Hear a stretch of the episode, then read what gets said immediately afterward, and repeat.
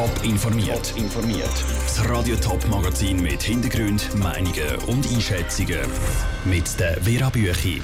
Wie die Stadler Aktie zum Börsenstart ein regelrechtes Feuerwerk angelegt hat und wie die Parteien nach einem Todesfall in der Regierung auf Nachfolgesuche gehen. Das sind zwei von den Themen im Top informiert.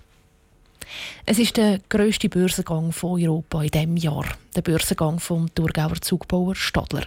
Es war ein fulminanter Start. Die Stadler-Aktie ist gerade nach dem Handelsstart am 9. vom Ausgangspreis von 38 Franken durch die Decke 10% auf, auf einen Wert von 42 Franken. Für den Radiotop Wirtschaftsexpert Martin Spiller keine Überraschung. Weil man hat äh, gesehen im Vorfeld ist eine ganz starke Nachfrage nach diesen Aktien vorhanden gewesen. Das heisst aber nicht, dass es dann auch künftig so weitergeht. Also ich könnte mir durchaus vorstellen, dass es dann in der nächsten Zeit auch wieder zu einigen Gewinnmitnahmen wird kommen. Gibt es da auch erste Erklärungen, warum das Interesse so groß ist, warum sich die Leute regelrecht ein bisschen reissen heute Morgen um die? Stadler Rail ist ein sehr bekanntes Unternehmen. Auch der Unternehmer, der Peter Spuler, ist einerseits bekannt, aber auch hat eine gute Reputation. Das heisst, die Leute haben Vertrauen ins Unternehmen. Dazu beitragen haben ganz sicher auch äh, ein starkes Interesse der Medien. Also es ist ein Börsengang, der hohe Beachtung gefunden hat, auch in der breiten Öffentlichkeit. Und äh, das ist sicher ein, ein grosses Vertrauen da ins Unternehmen.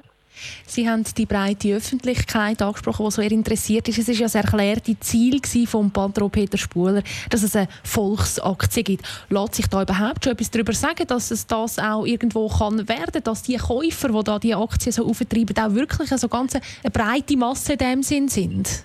Ich denke schon, dass äh, Stadlerwil äh, das Potenzial hat, ein bisschen Erfolgsaktie zu werden, weil einfach weil das Unternehmen populär ist. Man hat auch einen Bezug zu den Produkten, das ist auch ganz wichtig. Also man kann sich etwas vorstellen. Auf der anderen Seite muss ich immer ein bisschen warnen, wenn man äh, auch den Begriff Volksaktie bringt. Das heisst immer auch ein bisschen, man muss am Schluss immer die Risiken realistisch einstufen. Man muss immer wissen, es ist eine Aktie und die geht nicht nur rauf, die geht irgendwann wird sie auch wieder zurückkommen. Glauben Sie, das wird schon relativ bald passieren? Ist das sozusagen fast ein bisschen klar, dass es so senkrecht, wie es jetzt aufgegangen ist, vielleicht dann doch auch bald einmal könnte durchabgehen oder zumindest stärker könnte durchabgehen? Ich hoffe nicht im gleichen Ausmaß, aber man muss immer wissen, wenn äh, eine Aktie doch so stark steigt, dann äh, gibt es erfahrungsgemäß dann ein Gewinnmitnahme, dass ein Teil der Leute sagt, ja, ist jetzt wunderbar, jetzt habe ich da sogar bereits ein bisschen Geld verdient, jetzt nehme ich die Gewinn mit und dann gibt es normalerweise dann wieder ein bisschen einen Druck auf die Aktie. Der Wirtschaftsexperte Martin Spiller. Entscheidend für Stadler dürfte jetzt die nächsten Wochen sein. Dann lässt sich erst eine verlässliche Bilanz ziehen, wie viel das Unternehmen der Aktionäre wert ist. Für den Innerrhoder Politbetrieb ist gerade Ausnahmezustand. Vor drei Tagen ist der Regierungsrat Martin Bürki völlig überraschend gestorben. Und jetzt, zumindest in der Trauer und der Betroffenheit, muss schon eine Nachfolge gefunden werden. Schon in gut zwei Wochen an der Landsgemeinde wird nämlich gewählt. Für die Parteien eine Riesenherausforderung. Patrick Walter. Die Betroffenheit ist gross bei den Politikern im Kanton Appenzell-Innerrhoden. Obwohl der Martin Bürki erst gestorben ist, müssen sich die Parteien und Verbände aber um Kandidaten für die Nachfolge kümmern. Das wird nicht vor allen gleich gehandhabt. Die CVP oder die Arbeitnehmervereinigung zum Beispiel wollen sich nicht äußern, bevor der Martin Bürki beerdigt worden ist. So tönt es auch bei der SP. Die Partei hat sich noch Gedanken um mögliche Kandidaten gemacht, erklärt der Vizepräsident der Adalbert Hospital. Aus Pietätsgründen tun wir jetzt momentan noch nichts darüber schwätzen und uns auch nicht grosse Gedanken darüber machen. Zuerst lassen wir mal die Beerdigung durchgehen. Dem anderen wird es so sein, weil die Zeit relativ kurz ist, dass ein Kandidat aus dem Ring gerufen wird an der Landsgemeinde. Das heisst, Kandidaten werden direkt an der Landsgemeinde ausgerufen, meinte Adalbert Hospital. Ein eigentlicher Wahlkampf erwartet auch der Gewerbeverband Appenzell Innerrhoden nicht. Der Gewerbeverband sucht aber schon nach Kandidaten. Das ist in der kurzen Zeit sehr schwierig. Und es gibt noch eine besondere Schwierigkeit, erklärt der Vizepräsident vom Gewerbeverband, Ludwig Suter. Traditionell gehört nämlich ein Sitz in der Innerrhoder Regierung im Bezirk Oberegg, wo auch der Martin Bürki hergekommen ist. Schön wäre es, wenn man natürlich einen Oberegg könnte für das Amt gewinnen aber in dieser kurzen Zeit sind wir natürlich darauf angewiesen, dass wir eine Lösung finden Wenn sie von Oberegg wäre, wäre es von Vorteil. Aber wie es rauskommt, können wir noch nicht genau sagen. Die Schwierigkeit, so kurzfristig geeignete Kandidaten zu finden, trifft alle Parteien und Verbände gleich. Zeit für einen Wahlkampf dürfte vor der Landsgemeinde also kaum bleiben. Der Beitrag von Patrick Walter.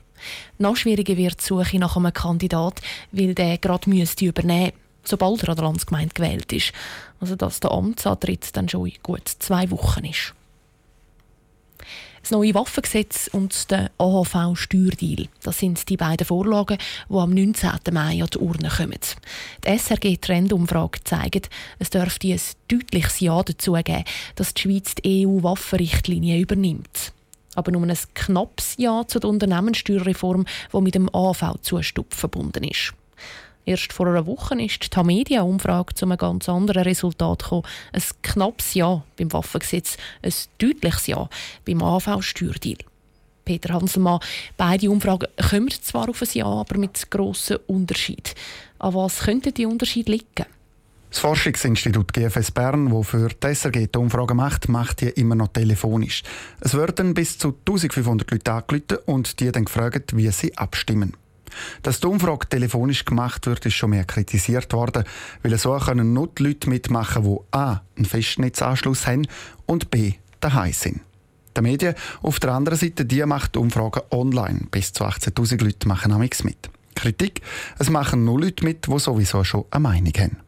Sicher sagen, welche Umfrage verlässlicher ist, das kann man nicht. Weil, wenn man die letzten knapp 40 Abstimmungen anschaut, dann sind die Umfragen von den Medien die halbe Mal richtiger gewesen und die andere halbe Mal eben die von SRG. Wie gehen dann die Politiker, die mit diesen Umfragen müssen, Abstimmungskampf machen, damit um? Die reagieren eigentlich ziemlich gelassen auf die Unterschied.